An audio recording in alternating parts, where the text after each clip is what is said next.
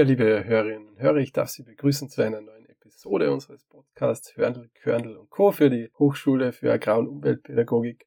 Ich bin heute wieder einmal im Salzburger Lunga unterwegs und darf heute bei mir die Frau Pia Essel begrüßen. Wir werden uns heute etwas äh, mit der Rinderzucht oder Rinderrassen befassen und ich werde das Wort einfach bei unserem Gast übergeben.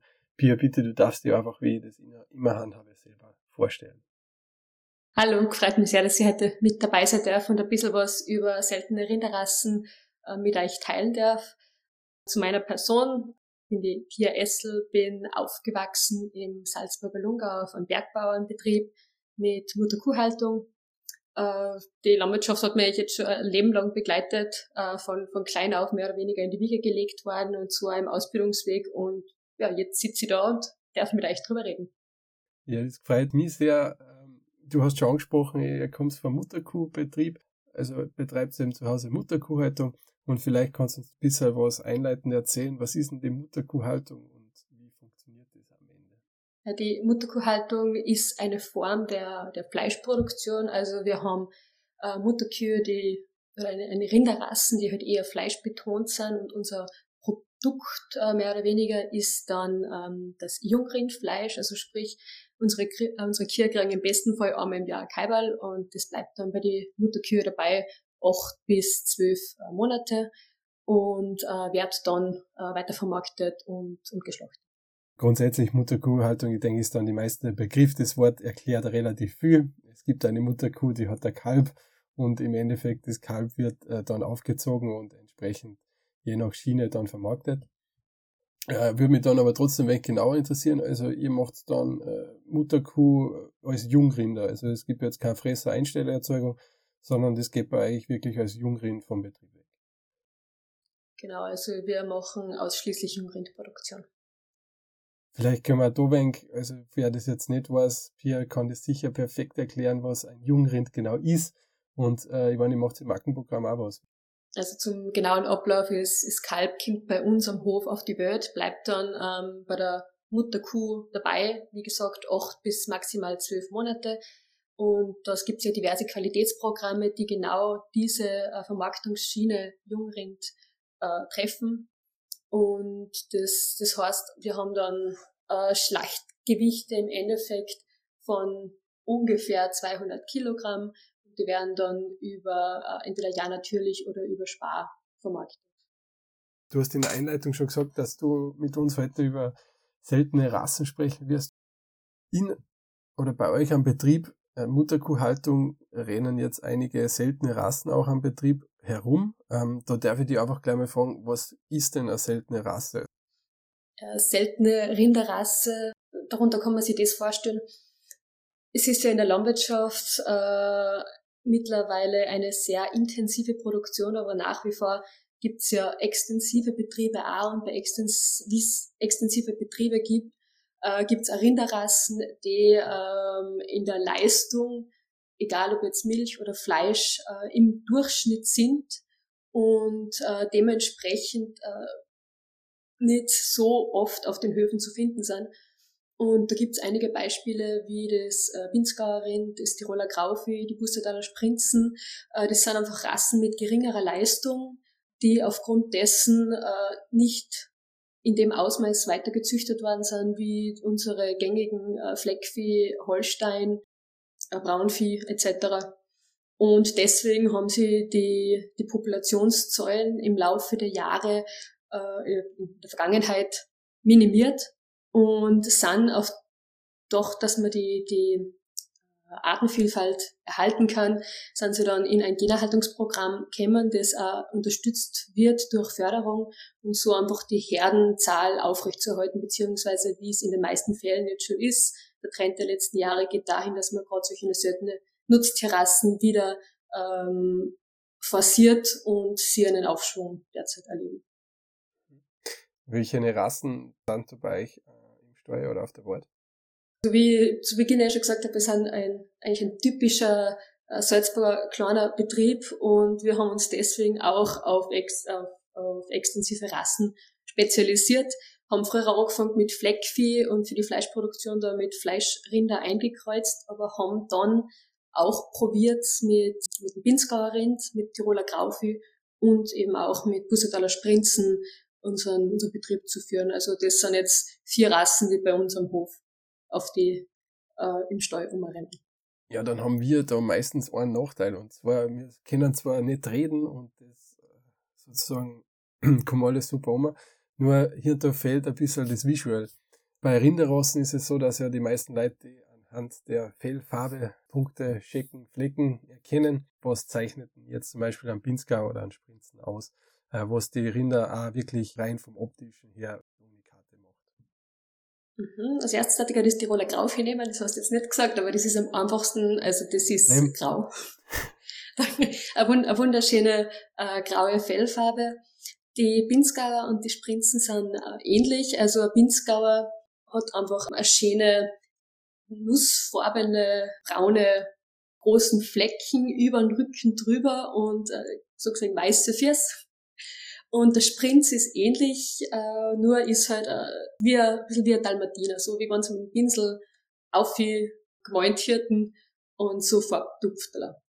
Und gibt's eben auch Pinsker und die Sprinzen gibt's beide in, in brauner und in schwarzer Fellfarbe. Aber man sieht's, wie gesagt, nicht so oft, nicht so oft, äh, weil es es halt nicht so oft gibt. Wir werden da im Titelbild ein kleines Bild mit einem schönen Tier mit weißer Grundfarbe und schwarze Tupfteller. ähm, vielleicht nicht die typische Rassebeschreibung, aber auf Ungarisch passt sie. Wie wichtig ist eigentlich der Rassestandard? Also, dass sie jetzt diese, diese Merkmale auch wirklich erfüllt oder hat sie da dann schon in der Gebrauchskreuzung drinnen, dass sie jetzt sagt, okay, ähm, im Endeffekt ist auch die Vermarktungsschiene, was er spielt? Oder schaut sie da schon dann auch wirklich, dass sie bei den seltenen Rassen auch diesen, diesen Zuchtbeschreibung oder halt die genaue, den genauen Standard einhält?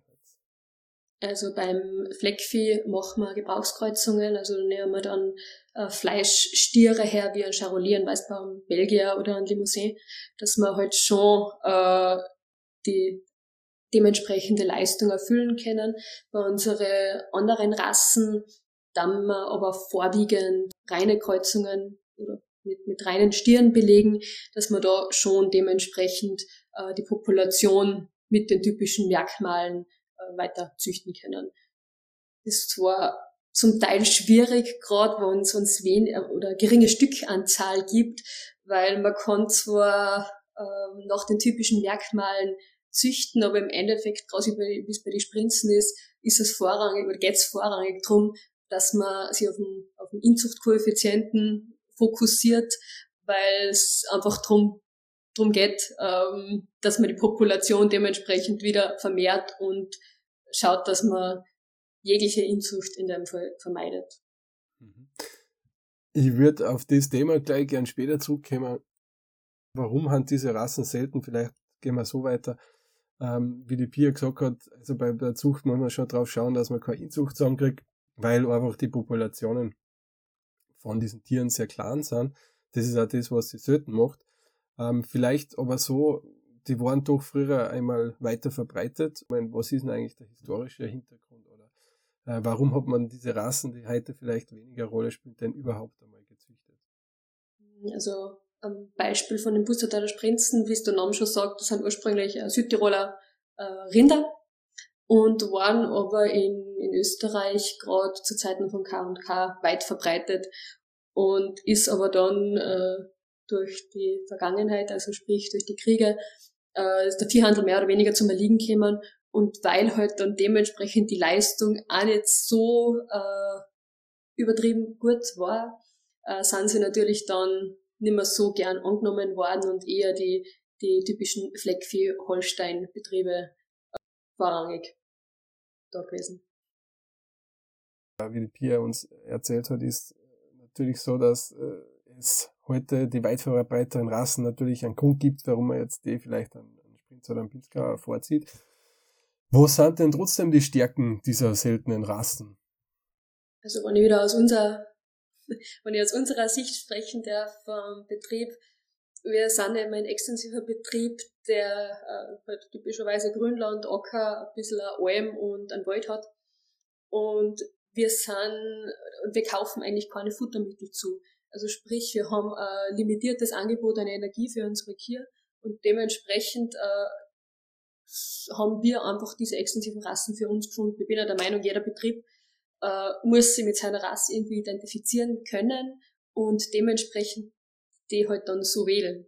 Und für uns war es halt dann einfach eindeutig, dass äh, eine geringere, vor allem eine geringere Milchleistung, also wir haben bei der Mutterkühe extrem wenig Probleme äh, mit Alterentzündungen oder auch mit dem Trockenstöhnen. Sie stöhnen sich zum Teil selber trocken, sie, sie stoßen das Kaiberl äh, dann vor der Trockenstöhlzeit eigentlich schon ab und ist normalerweise oder ist halt als Bauer eigentlich dann ideal, weil du hast einfach äh, du, du kannst dir auf deine Kier verlassen, dass da im Endeffekt alles passt und so haben wir das einfach für uns beim Betrieb ausgefunden, in welcher Richtung das, das unser, unser Rassenwahl geht. Und da sind wir einfach in, in dem Bereich. Mhm. Wir haben schon geredet, nicht natürlich, dass diese Rassen durch andere verdrängt worden sind, weil die vielleicht im Gegensatz, wenn du jetzt sagst, das extensiv passt gut, aber ähm, du, viele Betriebe halt das trotzdem nicht äh, zum Ziel haben, eben verdrängt worden sind. Ähm, kannst du vielleicht uns auch ein einen Vergleich geben? Ich, meine, ich sage jetzt als Kuhbetrieb wahrscheinlich schwieriger Milchleistung abzuschätzen aber äh, einen Vergleich geben, wie zum Beispiel jetzt äh, Pinsker oder ein Bustadaler Sprints gegenüber einem Fleckvieh oder einem Holstein abschneidet? Ähm, als durchschnittliche Milchleistung, wenn ich es richtig im Kopf habe, äh, sind es bei den Bustadaler Sprinzen rund 4000 Kilo. Und da hast halt dann schon, wenn du jetzt äh, einen typischen Fleck für Milchleistung vergleichst, wo man schon äh, wesentlich höher liegen, dann kann man sich das halt irgendwie äh, veranschaulichen, in welcher Dimension das wir da liegen. Also sie sind zwar, wenn du die Sprinzen hernimmst, sie sind leistungsfähig, also es wäre schon noch was drinnen, aber ist meiner Meinung nach Sinn und Zweck, äh, nicht Sinn und Zweck. Siehst du auch äh, Unterschiede in Haltung, Fütterung? Wenn man jetzt auch das vergleicht, man, ich gehe jetzt mal davon aus, dass durch das, sagen wir, durch ein wenig auf mehr auf Milch züchtetes Fleckvieh ein wenig in der Fütterung höhere, äh, höhere Anforderungen hat, als wäre jetzt äh, ein Pinsker oder ein Sprinze? Ja, natürlich. Also ich finde, sie sind, sind einfacher und natürlich einfacher zu füttern. Das sind ja mein Energiebedarf her. Äh, Gerade im Lungau ist es sonst extrem schwierig, dass du dementsprechend die Leistungen erzielst, weil du einfach einen, einen limitierenden Faktor hast. Und das ist Vegetation.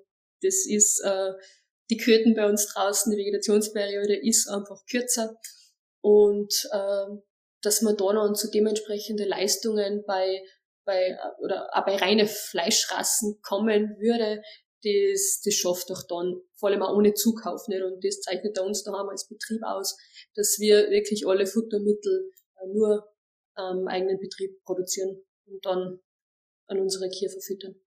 Und dann haben wir vorher schon ein bisschen drüber geredet, also man, ein großer Teil von seltenen Rassen ist natürlich auch, oder ein großer Teil, ich sage jetzt mal ein Teil davon, ist natürlich auch eine Erhaltungszucht. Sollte man beschließen, dass man irgendwann wieder auf das genetische Potenzial da zurückgreifen will. Weil jetzt hast du es vorher schon angerufen, es ist gar nicht so leicht, dass man das mal hinbekommt. Was ist denn da, also, was würdest denn du sagen, haben da die Probleme, mit denen du auch befasst bist äh, in Sachen Zucht? Wie ich vorher eh schon kurz angesprochen habe, es ist äh, gerade bei den Sprinzen wirklich die Inzucht. Also die niedrige Populationsgröße und die, die geringe Auswahl an Stieren äh, führt halt logischerweise äh, zu einem, einem geringen Genpool. Und deswegen muss man halt gerade auch bei der, beim Weiterzüchten darauf schauen, dass der Inzuchtkoeffizient dementsprechend äh, niedrig ist und dass man da einfach auf der sicheren Seite ist. Da sollte man ergänzen, dass in so einer Population natürlich der Anteil von weiblichen Tieren und derer von männlichen Tieren äh, natürlich eklatant unterschiedlich ist. Es gibt wenige Stiere, die auf viele weibliche Tiere angewandt wird und wenn dann der, die zweite Generation denselben Vater hat, ist das ein Problem. Ähm, würde mich auch interessieren, äh, ist das dann, äh, funktioniert das alles über, über Natursprung oder macht ihr da schon auch äh, künstliche Nachdem wir so viele verschiedene Rassen im Stall haben, ist bei uns alles mit künstlicher Besamung. Also es würde rein theoretisch nicht gehen mit unserer äh, Philosophie, was wir haben, äh, mit den verschiedenen Rassen, dass wir da einen Stier mitlaufen lassen und deswegen ist alles über künstliche Besamung. Also das ist dann auch durchaus üblich, ähm, dass man das über künstliche Besammlung macht. Oder ist da schon eigentlich größere Herden hat, dass die dann eigene Sprungstiere haben? Also die Betriebe, die wirklich nur eine Rasse haben, äh, haben meistens einen Stier dabei. Okay. Also da, da haben sie einen Sprungstier mitlaufen. Zuchtprogrammmäßig, also kriegst du für den Stier einen Zuchtwert oder ist es dann äh, in die Richtung Abstammung und fertig? Na, gibt einen Zuchtwert da. Okay. Und Abstammung, aber ähm, bei uns beim Anpaarungsplan ist vorrangig der Inzuchtkoeffizient. Ähm, zum guter Letzt, man, du hast es eh schon durchaus angesprochen, aber was hat euch oder dich jetzt dazu bewegt, dass du mit diesen Rassen beschäftigst? Was ist das Spannende dran? Ähm, warum warum äh, gibt es da die Variabilität da? Hm, wenn man ehrlich ist, es hat natürlich angefangen mit einer Liebhaberei. Also das ist so so typische Geschichte bei, bei uns daheim. Äh, eine Rasse hat der Mama gut gefallen, dann haben wir uns da eine zugelegt. Die andere Rasse hat dem Papa gut gefallen und die dritte Rasse hat mir gut gefallen. Und äh, dann haben wir uns je ein Stück zu den, zu den Flecken äh, dazu gekauft. Und mittlerweile sieht man aber schon die Tendenz, in welcher Richtung das es geht bei uns. Und die Bussardaler Sprinzen haben sich einfach äh, schon sehr vervielfältigt. Naja, wenn sie Booster vervielfältigt haben, ist eh nicht gar nicht schlecht. Also ich weiß jetzt den aktuellen Tierpreis nicht, aber haben wir nur bei 3.000 bis 4.000 für eine reine? Da liefere ich jetzt keinen Kommentar. Nein, also äh, das ist wie bei, bei, jedem, äh, bei jeder anderen Rasse. Es gibt natürlich eine dementsprechende äh, Spannweite, wo sich der, der Viehpreis dann irgendwo im richtigen Bereich einpendelt. Würde mich interessieren, hat das, hat das äh, Muster der, der Sprinzen, also die, der Punkte Tupferler, Tupftaler, wie hast du gesagt? Tupftaler. Hat das, ein, hat, hat das einen Einfluss auf den Preis? Nein. Okay.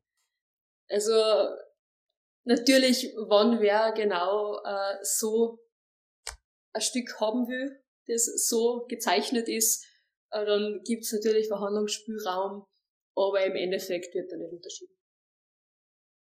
Ja, zu guter Letzt vielleicht eine Frage, kannst du dir vorstellen, dass eine der Rassen, die du jetzt am Betrieb hast, in Zukunft auch wieder weiter verbreitet wird? Also gibt ja da auch schöne Beispiele.